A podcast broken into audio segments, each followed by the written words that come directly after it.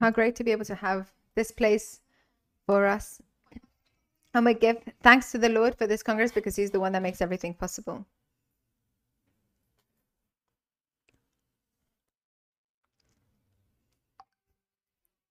So I wanted to share this morning a little bit about what we bring. The Bible says that in John 10:10 that the enemy the thief came to destroy, steal and kill, but Jesus came for them to have life and to have life in in abundance. And it's sad, true that we live in a fallen world where we suffer all type of injury because the devil wants to destroy us. And the first need that man has is to, to love and to be loved. Above all other need that man could have, it's to love and to be loved. And I always remember a an experiment that Hitler did, and that he took some newborn babies and he put them in a hospital, in a in a, in a institute with all the care that they could possibly have food, warmth, cribs, everything that you could have. But they didn't give these children love, they didn't care for them, nothing. I know the children died because the first need for man is to be loved and to be loved. And because we have a real enemy who is the devil, if the enemy knows that our first need is to be loved, he's going to try in every way for us to not experience love, but instead to experience the opposite, the exact opposite, which is rejection. The devil wants us to experience rejection. And when we suffer a, a wound of re- mm-hmm. rechazo, the only way of rejection, the only way to feel, heal it is forgiveness. It's the only way that the Bible presents it. So if us having been wounded through rejection, we don't forgive, that is an open door for the demons to come into our lives and to work however they want. So when a person is wounded because of rejection, they're willing to be a, a different, difficult person, unstable in their behaviors, in their attitudes, and in their opinions. And often we find in a situation, in any specific situation, we find ourselves a bit strange. We don't know how to react or how to behave, how to act. Why? And we ask ourselves, why am I not here? Perhaps we're in the redil and we feel a little bit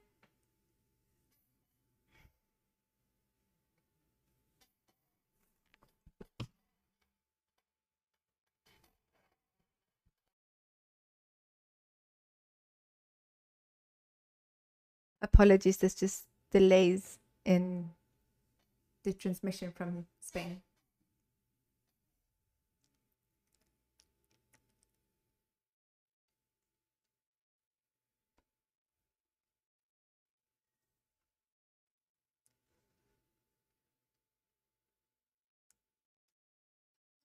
So these wounds are deeper and much more than what God wants for us. So the wounds of rejection, even though they're from the past, they create conditions for how we behave in the present. And so many times have you said to yourself, why do I behave like this? And you don't you can't find a reason. And it's even though our conscious mind can forgive, can forget a bad experience, a bad moment, that wound continues there. So what are the causes of rejection?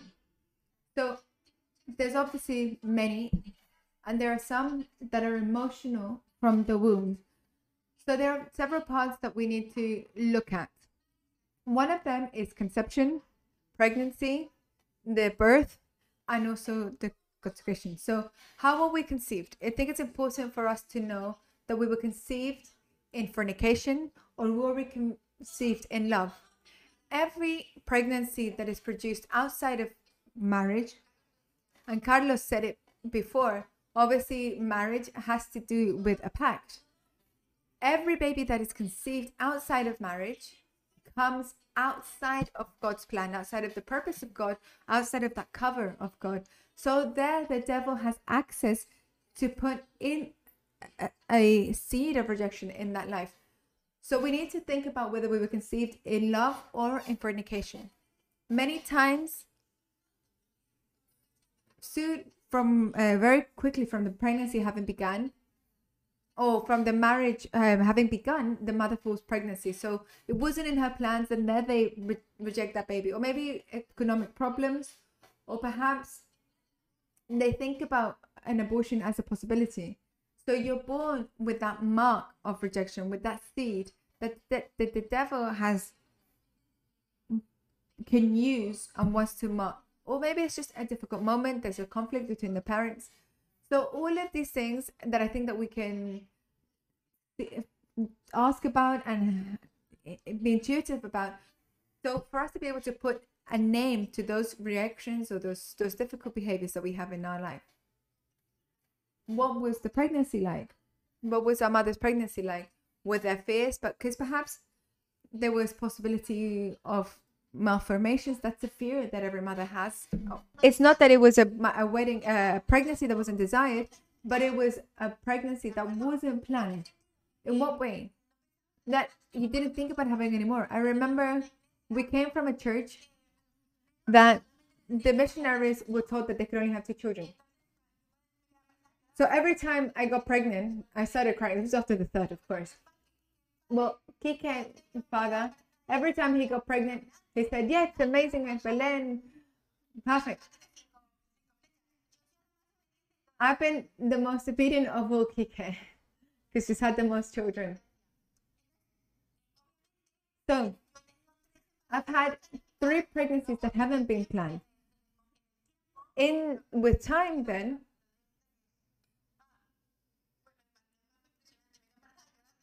I I've I've always cried.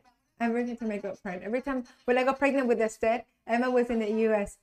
I remember there was no mobile phones in that time, so I lived in Cartagena, and the ministry was only beginning. You know those those beginnings that are always very difficult. I'm talking about financially. So I couldn't call from home. If I called from home, I would be killed. So I went to a telephone booth and I started crying, Emma. And she said, Well, you're pregnant again.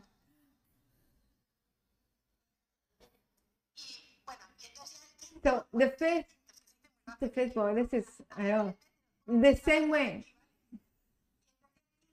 So the fifth Emma was in Spain. I don't know how she does it, but she's always away. So I went to do the, the scan and I saw that they're taking a long time to do the scan. Nathanael was downstairs with the with the four kids in the in the car, and he she was like, "Come on, lady, let's go." And she said, "I've got good news and bad news." I said, "Well, obviously, I was quite worried because I, when I got pregnant with the fourth, I said, look, you're wrong." So when she said, "Well, okay, give me the bad news. And she said, The bad news is it was two and one died. And I said, Woohoo! But then Emma told me off a lot because she said, How is it possible? Always the same that you get, and you're always crying. And so I called her. I just said, One just died. But I really like this, but I really love this one. And she said, okay. Well, if you love them so much, then you could put name her after me, and there, she is.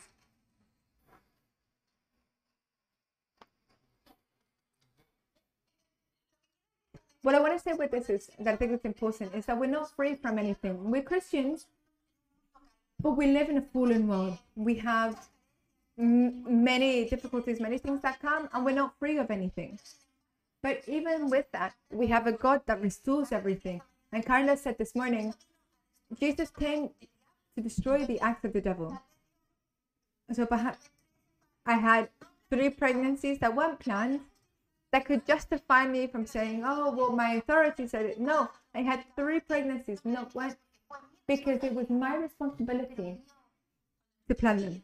But when you plan, sorry, when you forgive, uh, humble yourself before the Lord, He forgives. So we can stay with that, which is very important to humble ourselves before the Lord. So if, I, if we've identified rejection with what we said, what then do we do? We have that wound, and what we begin to do is we begin to we begin to adapt those wounds to our life. So we're adaptations of rejection. So it's to say, I have a limb, so I adapted that limb. I walk with the appearance of norm normality. Or for example, I have a mark on my face. So what do I do? I adapt and I put my makeup on so it doesn't show so much. So when we have rejection in our lives, what we do is we adapt within our lives to be able to to appear normal or to live with normality, but without having it. There are many different adaptations, and if you want to look through all of them in the in the fourth subject on the healings course, you'll be able to see to see them. And here I am recommending the course because very very good. But I want to focus on two. One, Carlos spoke about this morning, which is pride. And when I when I listened to Carlos, I said, well, he's overlapping with my subject. But I think God is emphasizing because it's important for us to battle against pride. And I would love to talk a little bit about about pride and a little bit more about what what Carlos was talking about. And it's true, it's the first sin of um, the original sin. And it didn't happen on earth, but it happened in heaven. And it didn't happen with man, but it happened with an angel, with Lucifer. So God created this being, Lucifer, and the Bible says that he was full of beauty and wisdom. He had a third of the angels in his charge. And one day he decided that he wanted to put his throne next to God's throne. He forgot that he was a created being. He forgot that he wasn't God. But it was so decided that he wanted to put his throne in front of God's throne and he rebelled. And there's something that's very important here. The internal always precedes the external. So, what's the internal? Internal is the motivation of our heart. What was Lucifer's motivation? Pride. The internal. And how did it manifest? In rebellion. The external. So, that's exactly what we do. The incredible, the, the, the shocking thing about all of this is that the devil did the same. He took man to do the same thing that he had done. So, if we put ourselves in this situation, we're looking at the Garden of Eden. The devil wanted the, the fall of man using the same motivation that he had in, in heaven. And what does the Bible say in Genesis? It says that when the devil in a form of a snake spoke to Eve, the first thing he did was question the word of God. He said, uh, so, so God has said this. So he discredited God's word. So I want you to think about the situation in the same way that the devil spoke to Eve, the same way God, the devil speaks to us. In the same way, the devil speaks to our mind constantly. Many times he doesn't talk to us in third person, talks to us in first person. What Carlos is saying, you have right to. Because who need to forgive? Because you've forgiven so many times. So the devil talks to us in first person and he discredits God's God in our lives in the same way that the, uh, the Satan discredited God before Eve.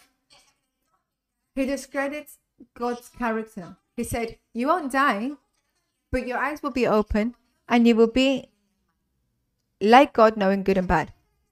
He discredited God's word because he made the woman think, Eve think, that there was a purpose that was better for them than the one that God had given them. So you need to think that on our own, independent, they would be better. He made them think that on their own they could do it. So he totally discredited God. He puts it as if God was a destitute, like a tyr- like like a tyrant, and in that same way, God, the devil, does that to us. So how many times have we not have a dialogue in our minds that is constantly saying to us, "Why do we have to do this?" That's constantly saying, "Have you seen that God isn't so just? You've sowed and you haven't received. You've served and they don't have you in mind." So many things making us think that on our own, we can do it better than with God. Because the devil is the same from Eden, and he comes over our lands with exactly the same intentions. And thirdly, what did he say? He wanted equality with God. He said, You're not going to die, but you will be like God. The same thing, the exact same thing, the same reason why he rebelled and with the same thing, he he confused Adam and Eve in in Eden. And it, how incredible it is because God had created man to reign with him. He created man in his image and in his likeness, and he created them to reign with the Lord. He says, You will sovereign be sovereign over the, the birds in the sky and the fish. He put them like the king of creation. But the devil totally twisted him. And what happened? He went from king to slave. Slave of who? Of Satan, of corruption, of illness, of poverty, of death. But the devil continues deceiving us in many, many occasions. In the same way he deceived Adam and Eve, many times he deceives us. So, many times we. Right. So, within that rejection, we are full of rejection. So, what is what is pride? It's independence, independence from God. What Carlos was saying this morning is that it's mm-hmm. doing things in our way. And when we suffer a wound of rejection, which we're going to suffer it always because we're going to live in a fallen world, because the devil wants to destroy us, wants to bring us down, because we're not in a bubble. The Bible says that in the world you will have affliction, and we are in the world. But don't worry because I've victored over the, the, the world.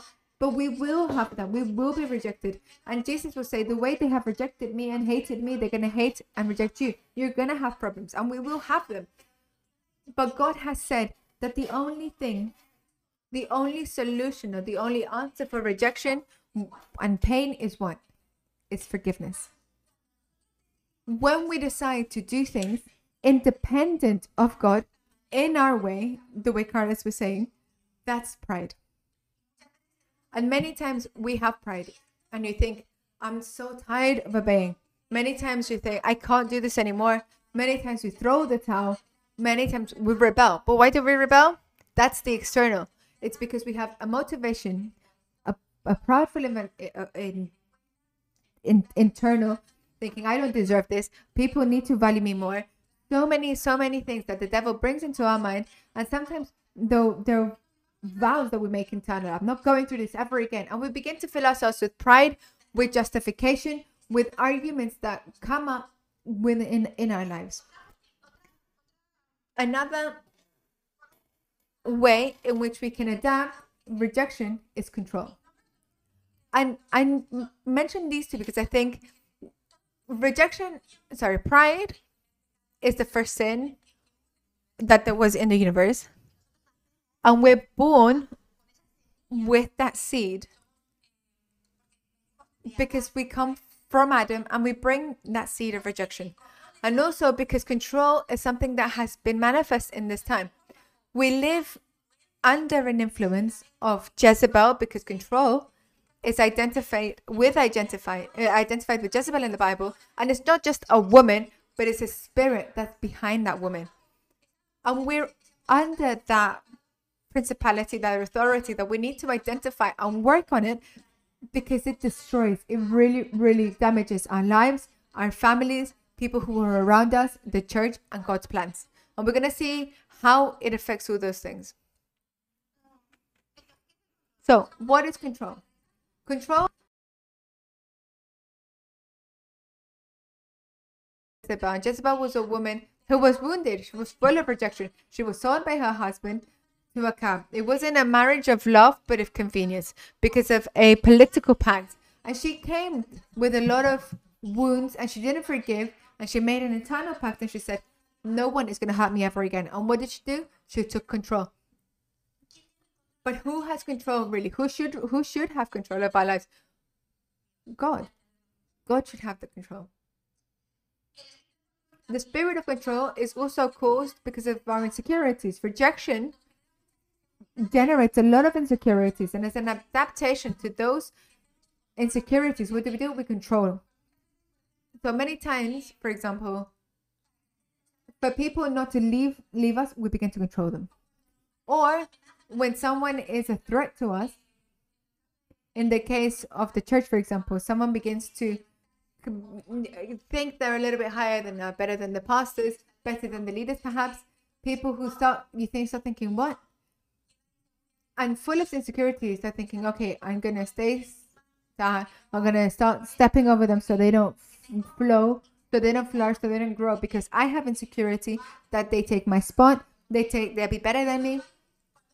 So when there's control and there's someone who is growing and flowing, flowing ahead, what that person who has control, what they then tend to do is make them disappear with criti- with criticizing, with false testimonies, by putting them in between the rock and a hard place. They cast them out.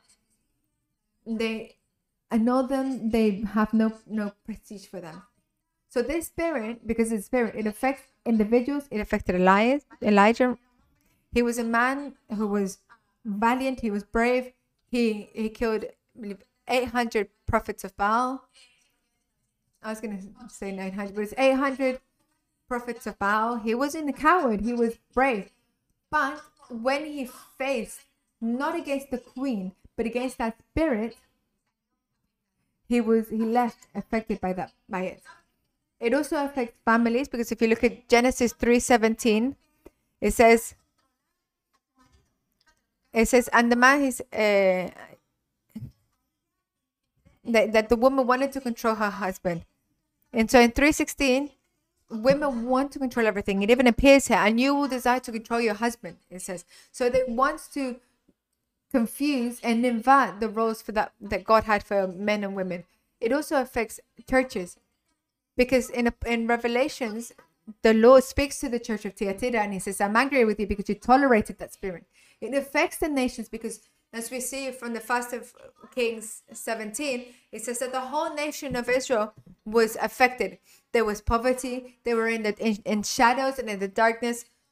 Poverty in in every point, spiritual, materially. There was drought. It affected the whole nation. So it's a spirit that operates, that works, and it affects every area.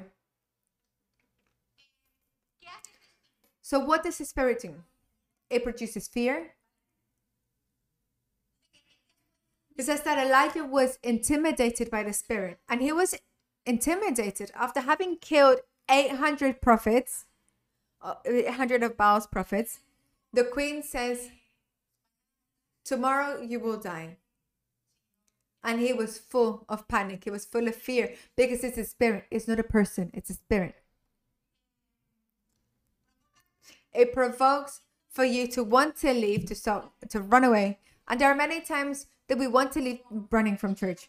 You think I don't want to I don't want to come here. I don't know what they're doing in the cell groups or anything. They say something to you or you think I never want to come here again and you have a desire to just run, to leave. That is a spirit. You're not battling against the person. It's not what that person said. It's what is behind that person.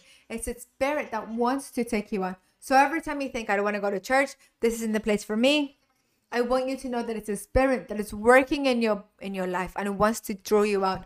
Why? To destroy you. Because God's plan is to live congregated, and the devil's plan is to take us out of the church.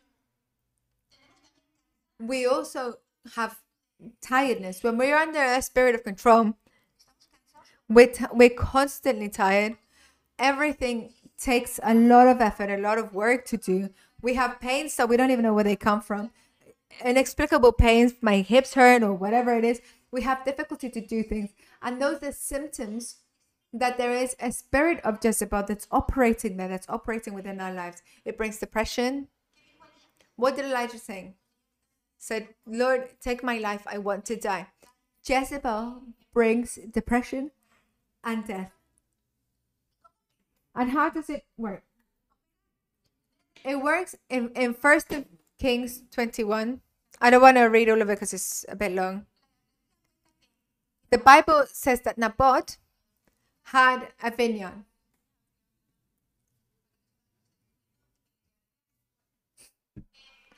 So, First of Kings 21.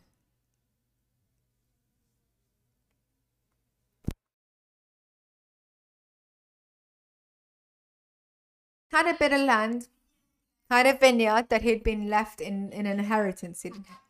So the king Ahab wanted it because it was next to something that he had and he wanted that land. So he went to Naboth, sell me your vineyard.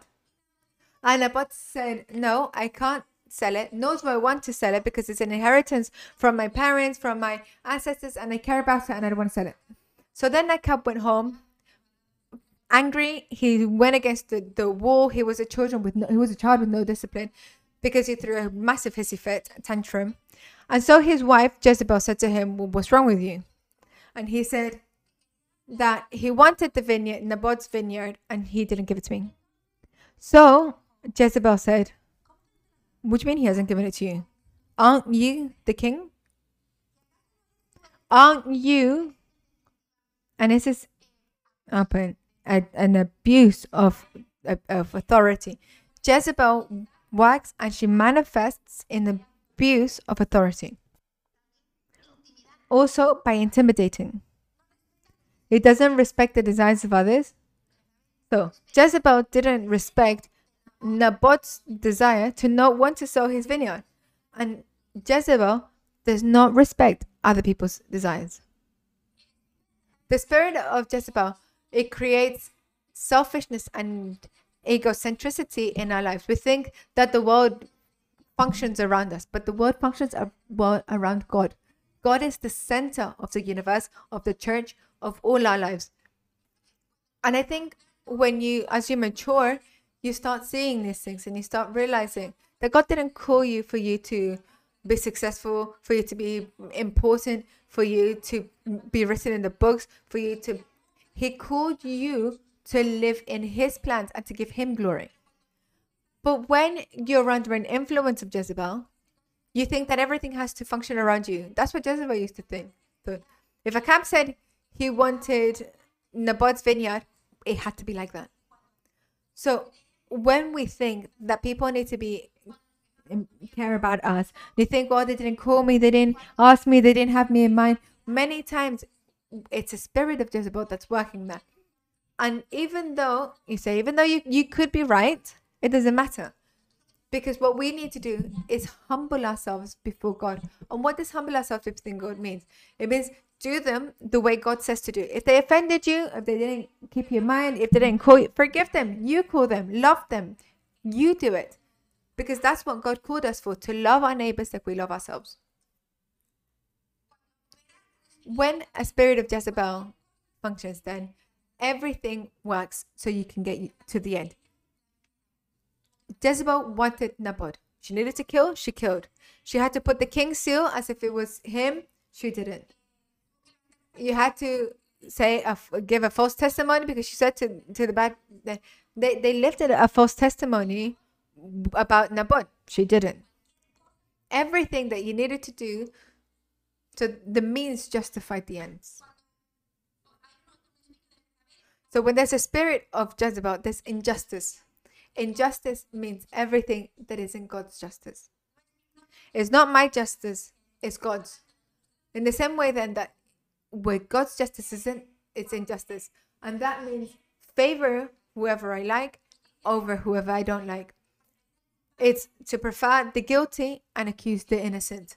Injustice is to love the rich more than you love the poor. Injustice is everything that the Bible says. And when a spirit of Jezebel is working, there is injustice. There's false accusations. They accuse, they falsely accused Naboth. They accused him and they killed him. And definitely there's murder.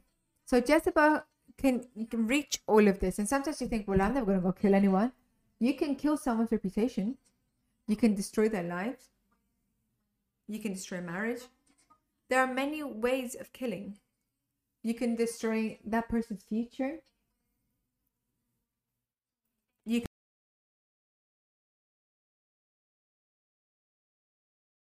So, the Bible says then in Hebrews 4:15 that we don't have a high priest that cannot deal with our but instead, we have one that has been tempted in everything, in our likeness, but without sin. Or when you start studying the Bible of Jesus a little bit more, you start seeing that it's it's true. And I always say that it's true. Because when Jesus was conceived and Joseph uh, found out that Mary was pregnant, he wanted to leave her. And that impact, that rejection, that abandonment, Jesus experienced it. Because we know from the Bible that babies experience everything when they're in the womb.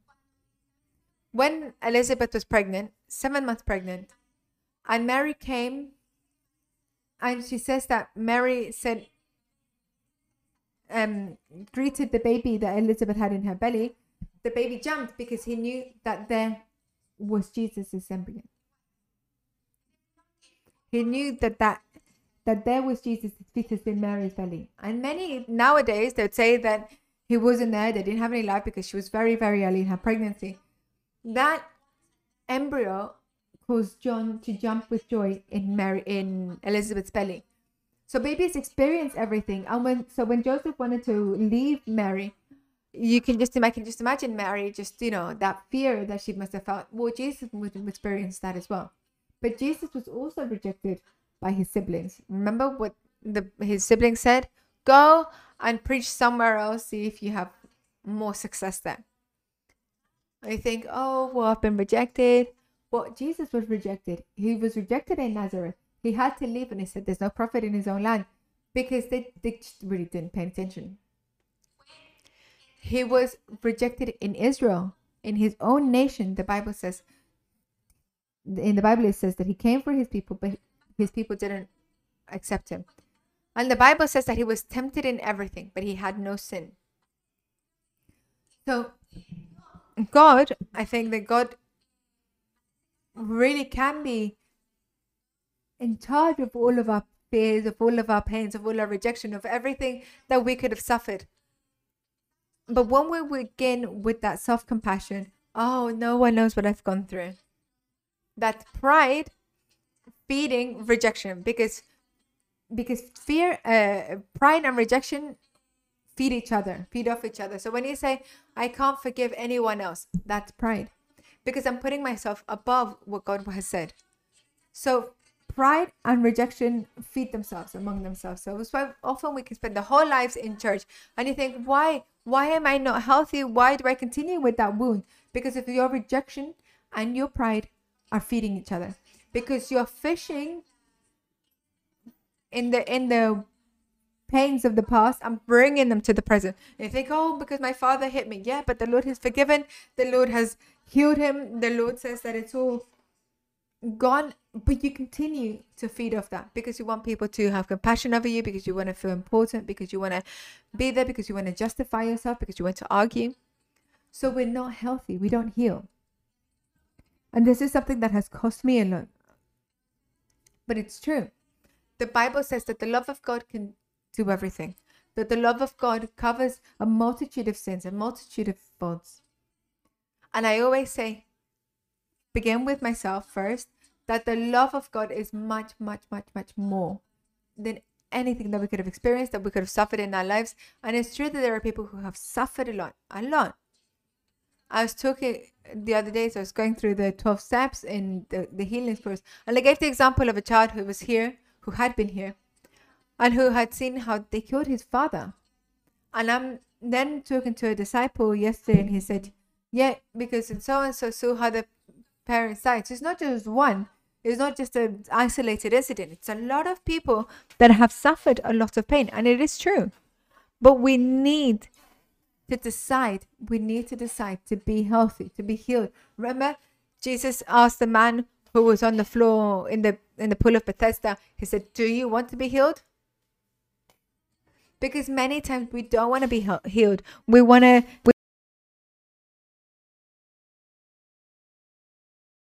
Can deal with that language, the spiritual language. So when they say anything to you, and they go, "Yeah," because I have a lot of rejection, because my parents weren't good with me, because I am.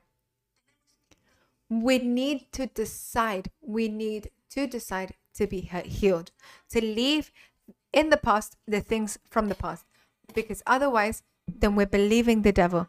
And there's something that has really moved me as I was preparing this this subject, and it says that what the devil has managed to do is for there to be another door of rebellions before of rebellious people before God.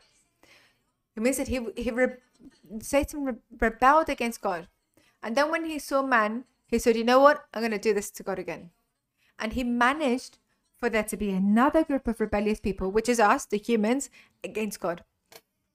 And I said to the devil, uh, to, to the Lord, forgive me because I've been part of that rebellious group. I... So, what do we need to do? We need to humble ourselves. That's what we need to do. We need to humble ourselves. And there's a universal law, and with this I finish, it says, and it's a universal law because God puts universal laws, physical and spiritual. The physical law is what? Gravity, we're all subject to gravity. And those who throw themselves on the fourth floor, no one's going to fly. You know where you're going. The universal laws and spiritual universal laws is to go up, first you need to go down. For those who humble themselves, God exalts. For those who exalt themselves, God humbles. So we've been going the same, sometimes hitting ourselves against the same thing. We want to go further up, we want to, but we haven't humbled ourselves beforehand and the law is universal. It's been placed by god and it's like the like law of gravity. So you're constantly hitting yourself against the wall. So i want to invite you to pray this morning. We need to we need to repent. I really like this thing that kika says. And it's that we don't need to repent just of what we do but of who we are of what we are because we are sinners and perhaps with those that have said, well, why do we ask forgiveness for a sin that I did so many years ago that God has already forgiven? No, we need to repent. So I encourage you to close your eyes this morning. And Lord, we want to come before you. We bring our lives, Lord. Thank you, Jesus, because you came to undo the works of the shadows. Thank you, because the devil came to steal, to kill, and destroy. But you came for us to have life and life in abundance. And today, we want to place our lives before you. To begin by saying that we believe you, that we believe that what you say is true, that we believe you, that we believe that you came to give us an abundant life with happiness, with purpose, that we believe you. And we bring our lives, Holy Spirit, so that you, who brings everything to, that is hidden to the light, in this morning, you allow us to know where we were wounded, where was the rejection. Perhaps it was in our conception, or we were conceived in sin, and we come with that mark of adultery or fornication. Jesus was told that we are not children of fornications because they had him as if he was a son of fornication because Mary had been fallen pregnant before marrying Joseph. And that marks. The Pharisees wanted to mock Jesus to say that he was a son of fornication. If we've been conceived in fornication outside of that matrimonial pact, Today, we say, Forgive us in the name of Jesus. We put ourselves in the place asking you forgiveness for the sins of our parents. And we ask you, Lord, to get rid of that mark of rejection, of no love, of not being longed for. Take it away, Lord. And to you, Satan, we order you to let go of us in the name of Jesus by the power of the Holy Spirit. And if you take air, and blow it out. In the name of Jesus, all spirit of rejection, all sense of not being loved, accepted, desired, you leave in the name of Jesus and by the power of the Holy Spirit of God. Lord, if our mother, if there were problems in the marriage when we were conceived, if they had financial problems, if we came too soon, if our parents already had too many children, they didn't expect us, and we were marked with that mark. We ask you today, Lord, to heal us in the name of Jesus. And in that moment, you say, if you give your father and your mother, you forgive them for not having wanted me, for not having wanted me to be a girl instead of a boy or a boy instead of a girl. And I ask you, Lord, to heal me. But forgive me for that wound to be healed forever in the name of Jesus and by the power of the Holy Spirit of God. And for all spirits that have been operating in our lives of loneliness, every spirit of wanting to disappear, of not being longed for, you leave in the name of Jesus by the power of the Holy Spirit of God. And you take air and blow it out. Oh, spirit of rejection, you leave. That you any spirit of rejection that took hold of me in the womb, every mark that you put over my life, I take it out today in the name of Jesus and by the power of the Holy Spirit of God. Lord, if our mother didn't have a good pregnancy, if in the wound we had that same pain, if she was by herself, if our father wasn't with us, if he was fearful that there would be complications and it was a bad pregnancy, if she was pain and tired and declared it how tiring this pregnancy and I took that in my pregnancy. I ask you to take take it in the name of Jesus and I forgave my mother for everything that she could have made me feel without her even knowing. And I forgive her and I ask you to take that mark out of my life in the name of Jesus. Lord, if it was a difficult birth, if I was born with forceps, if it was a birth with pain, and I acquired that pain, and I have an internal pain that doesn't respond to anything, I ask you in this morning to take it away in the name of Jesus. And I have to forgive my mother. I forgive her today. I forgive my mother and my father in the name of Jesus. And say to the Lord, I don't want to be a person that's strange in my reactions, in my actions. I don't want to be I don't want to be unbalanced emotionally. And I ask you to heal me today in the name of Jesus. If in my first years in my infancy, I wasn't given what I needed. If I grew up without an emotional, correct emotional structure, if I didn't have a sense of importance, if I wasn't sure of the love of my parents, if I didn't have a sense of acceptance, not an emotion, but the sense of security, of love. If my parents couldn't be with me, they couldn't give me the time that I needed. If they didn't put limits or teach me about you. Today, Lord, I ask you to restore all in the name of Jesus. Heal it, Lord, with what you have of me, because you said that you will fulfill everything that we lack. So say to the Lord now, what is it that you're lacking, Lord? lacking a sense of importance. I always feel like I'm invisible, like no one can see me. I'm not sure of your love because sometimes I do and sometimes I don't. And I ask you to heal me in the name of Jesus. And if not, if you don't identify, if you don't remember of any of these things, ask the Holy Spirit to reveal to you.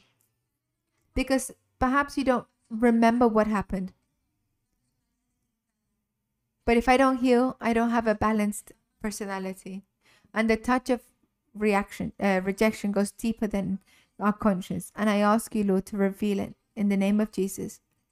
If we were rejected in our childhood in the same way as Jesus, in school perhaps, if we were signaled out because we didn't have parents, because we didn't have a mother or a father, because we'd been born in fornication, because we were poor, because we didn't have shoes, because I had glasses or whatever, I ask you, Lord, to heal us in the name of Jesus.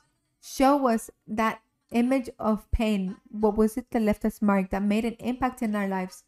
That which still continues to affect the way we act, the way we react in our lives today.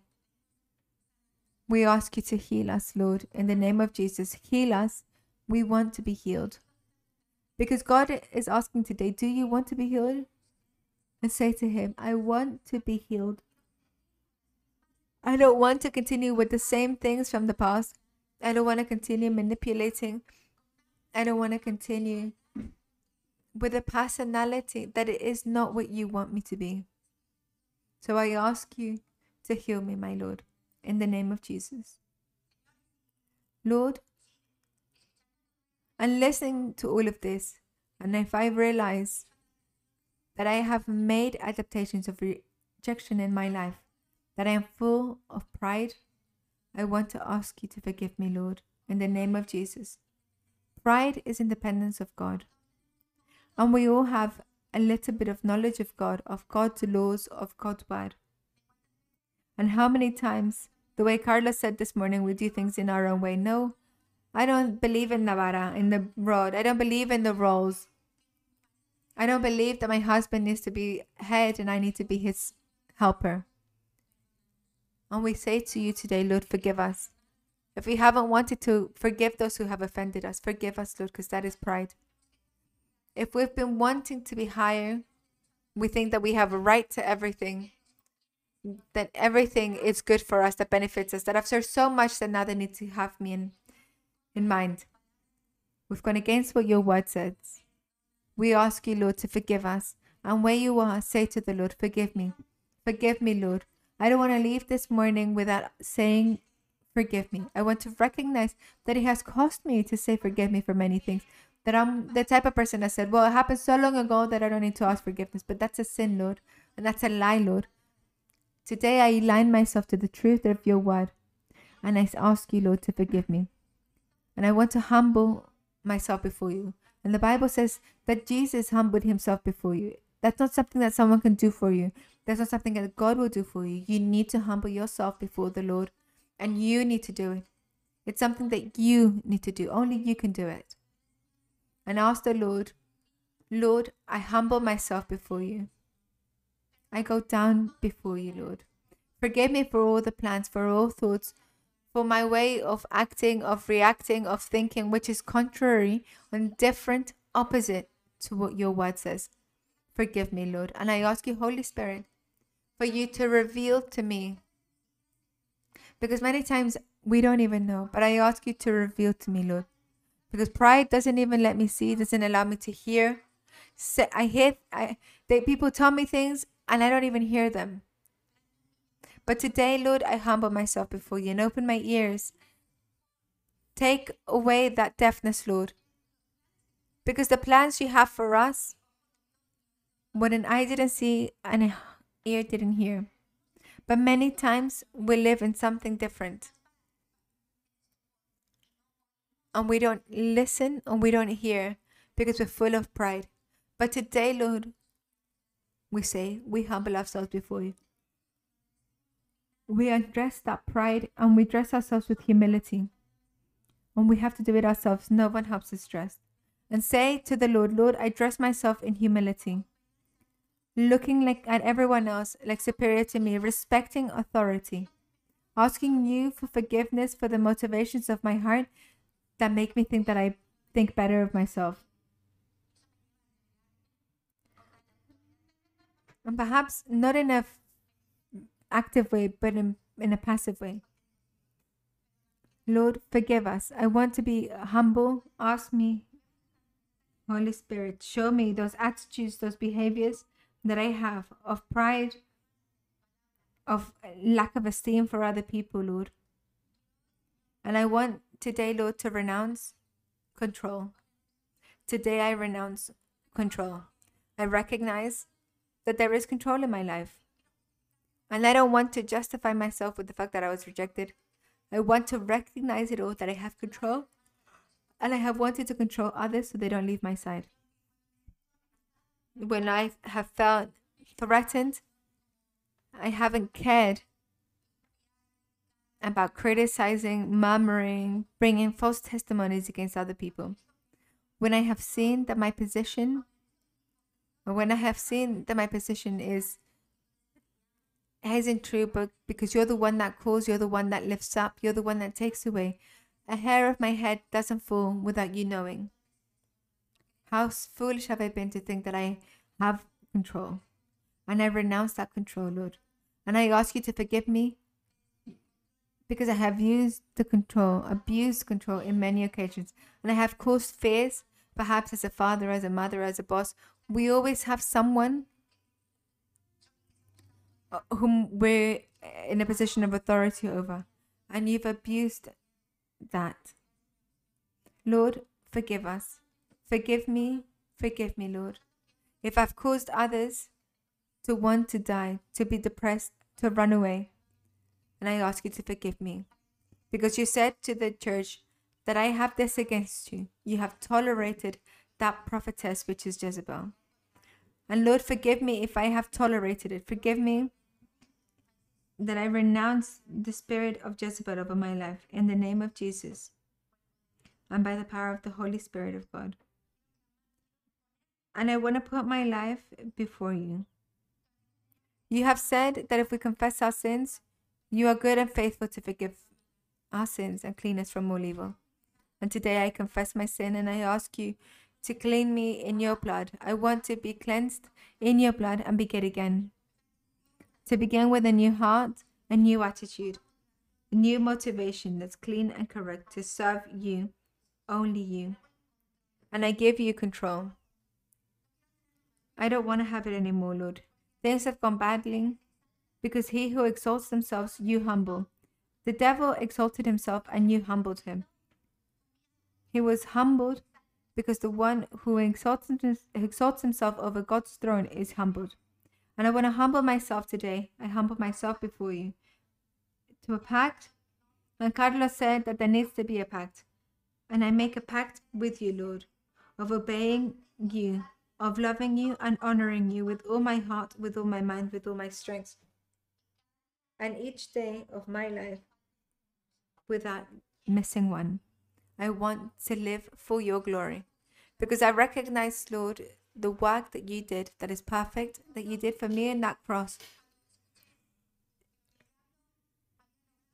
It helped me, Lord, that when the, the devil had created a group of rebellious people against you, Lord, forgive me, Father, that I can that I will never again be against you. That I don't obey you, disobey you in any way. That I don't sadden you in any way, Holy Spirit.